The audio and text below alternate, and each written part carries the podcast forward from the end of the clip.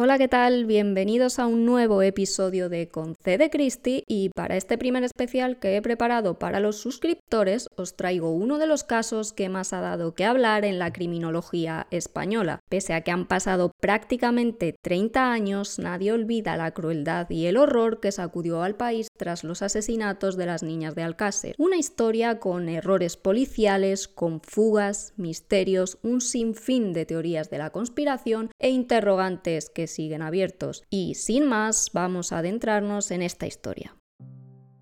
El 13 de noviembre de 1992, tres chicas desaparecen en Alcácer, un pueblo de Valencia.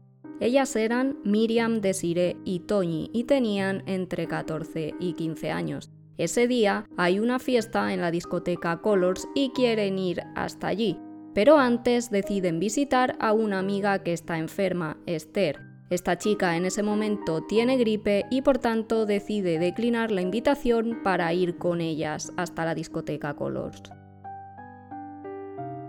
Ese fin de semana no iba a haber autobús hasta allí, por lo que piensan en hacer autostop. Pero antes Miriam llama a su madre para que le pregunte a su padre si éste les puede acercar hasta la discoteca. Sin embargo, el padre dice que se encuentra enfermo y le transmite a su madre que le diga a las chicas que no las va a poder llevar. Es entonces cuando se deciden a buscar un coche que las lleve hasta allí. Se despiden entonces de Esther, la chica enferma, y van a buscar un automóvil que pueda llevarlas hasta la zona, pues el camino es largo.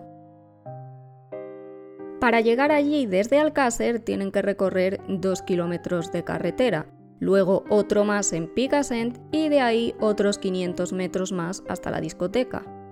En Alcácer, un conocido del pueblo, Francisco José, las sube a su coche, pero las deja a la entrada de Picassent porque su vehículo pierde gasolina y tiene que llevarlo al taller antes de que éste cierre.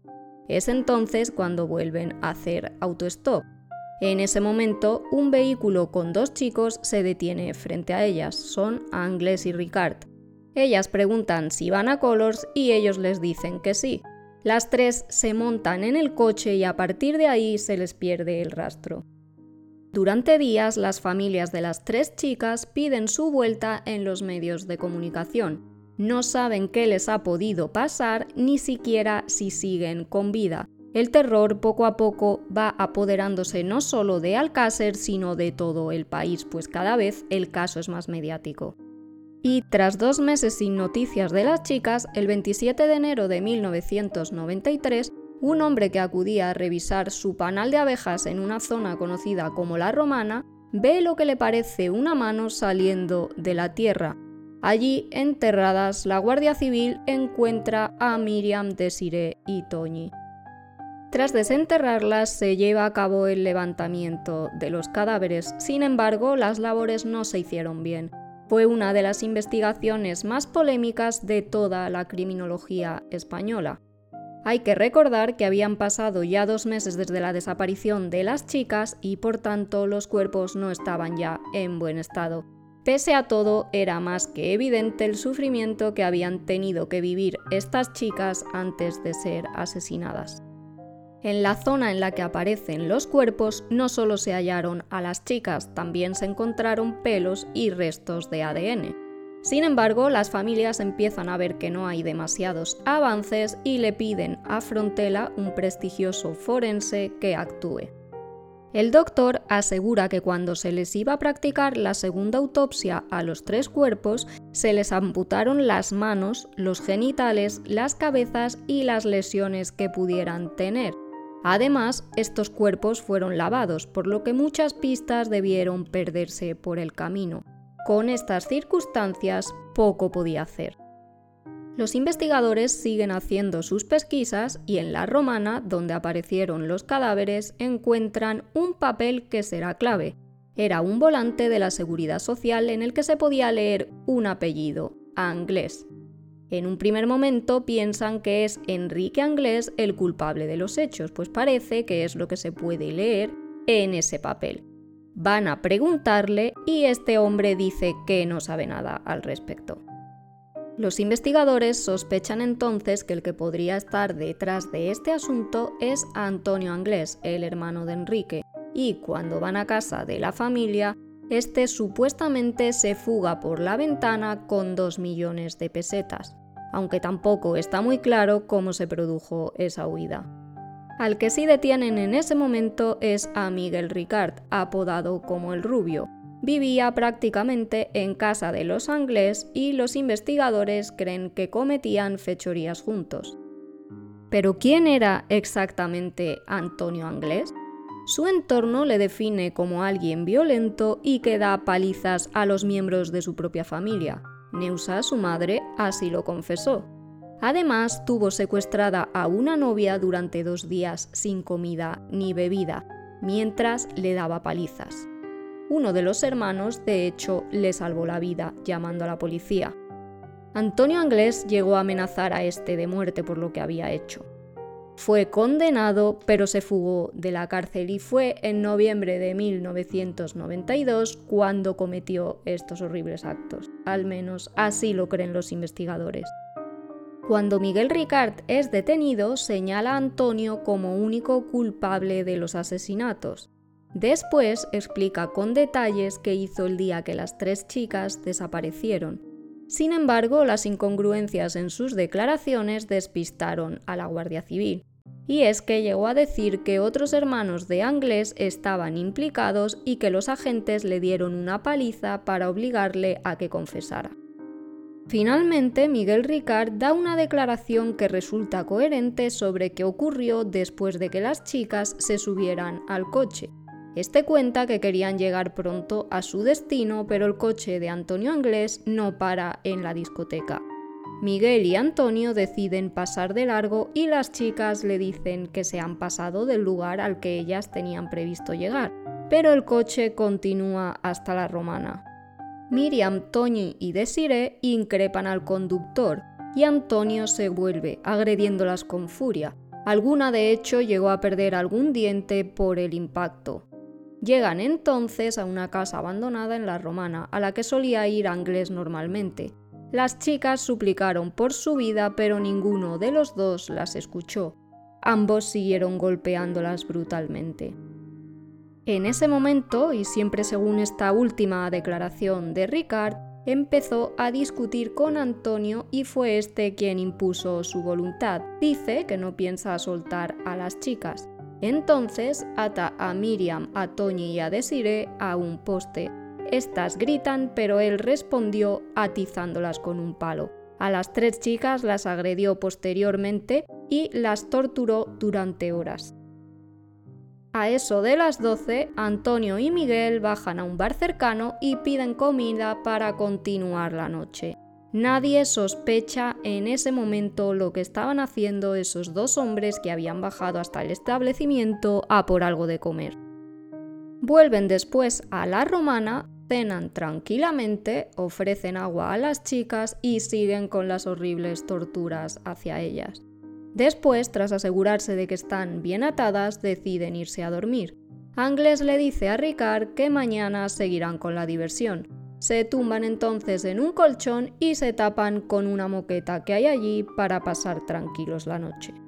Las chicas gritan y les piden a los dos que las liberen. Anglés les dice que se callen pero no hacen caso y este contesta propinándoles una paliza con un palo. Como loco entonces sale de la cama, baja abajo y sube con una pistola con la que les apunta. Las tres niñas guardan silencio. Entonces es entonces cuando Antonio se tumba y se duerme hasta el amanecer. Miguel Ricard hace lo propio y también se duerme. Cuando Miguel se despierta, está solo con las tres niñas y éstas aprovechan para rogarle que las ponga en libertad. Sin embargo, Ricard sabe que no puede soltarlas después de lo que han hecho a lo largo de toda la noche. Entonces vuelve a Inglés y este ya ha decidido qué van a hacer. Antonio y Miguel las llevan fuera de la casa. Anglés ordena que vaya hasta la misma y coja la moqueta con la que se habían arropado. Entonces se ensaña con Desire y después sigue con las otras chicas. Tras propinarles un sinfín de golpes con un palo, apuñala a Desire para a continuación sacar el arma. Dispara entonces a bocajarro a las tres, se le encasquilla la primera vez, pero no las siguientes. Ricard tampoco hace nada para evitar el horrible desenlace. Antonio y Miguel hacen una fosa y al fondo ponen la moqueta.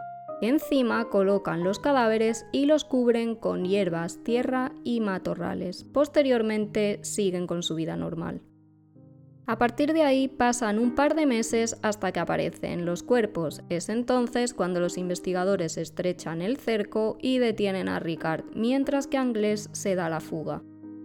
Pese a los esfuerzos de los cuerpos y fuerzas de seguridad, Angles burla absolutamente todos los controles. Y es que parecía que siempre iba por delante de los investigadores y se adelantaba a sus movimientos. Lo último que se sabe de Antonio es que embarca en un buque con destino a Irlanda. Le descubren como polizón, lo encierran y nadie sabe cómo, pero se escapa. Desde entonces las hipótesis sobre su paradero son múltiples para algunos murió en las aguas, pero para otros sigue vivo en cualquier lugar del mundo. Lo único cierto es que a día de hoy es uno de los más buscados por la Interpol. Con Ricard detenido y Anglés en paradero desconocido, pese a que no había pruebas definitivas que inculparan a ninguno de los dos, el sumario se cierra y queda visto para la celebración del juicio. Las pruebas que presenta el forense Frontela despiertan dudas a las familias. De hecho, el padre de Miriam presenta entonces lo que denomina la teoría de la conspiración. Cree que en el asesinato podrían haber participado altos cargos políticos o personas destacadas de la sociedad española y que Ricard y Anglés eran meras cabezas de turco. Sin embargo, esta teoría jamás se pudo demostrar. El 12 de mayo de 1997, cuatro años después de que aparecieran los tres cadáveres, dio comienzo el juicio por la muerte de las niñas y duró, atención, 78 días. Pese a que el doctor Frontela y el padre de Miriam intentaron que no se dictara sentencia porque entendían que había mucho aún por discutir, pues las pruebas no eran claras, esta se hizo pública en septiembre de 1997. Ricard fue declarado el único culpable por tres delitos de violación y rapto. Fue condenado a 178 años de cárcel por las agresiones sexuales y por el posterior asesinato de las tres chicas no aparece como autor material de los crímenes, pero sí como colaborador directo para que los mismos se perpetraran. Miguel Ricard salió en libertad en noviembre de 2013 después de que se anulara la doctrina Parot. Fue puesto en libertad tras cumplir 20 años de prisión y fue noticia recientemente. Tras más de una década en la calle, pero sin saber a ciencia cierta cuál era su paradero, Miguel fue detenido por liderar presuntamente un narcopiso en el Raval, Barcelona, aunque finalmente quedó en libertad provisional con la premisa de que tenía que ir al juzgado cada 15 días a firmar. Un caso que ocurrió hace tres décadas, que tuvo como víctimas a tres jóvenes indefensas y que dejó a un detenido que ya ha cumplido su condena. Y no solo eso, porque nos ha dejado también uno de los grandes misterios aún por resolver. ¿Dónde está Anglés? ¿Es posible que aparezca algún día? No os preocupéis porque si hay novedades al respecto os prometo que os mantendré informados.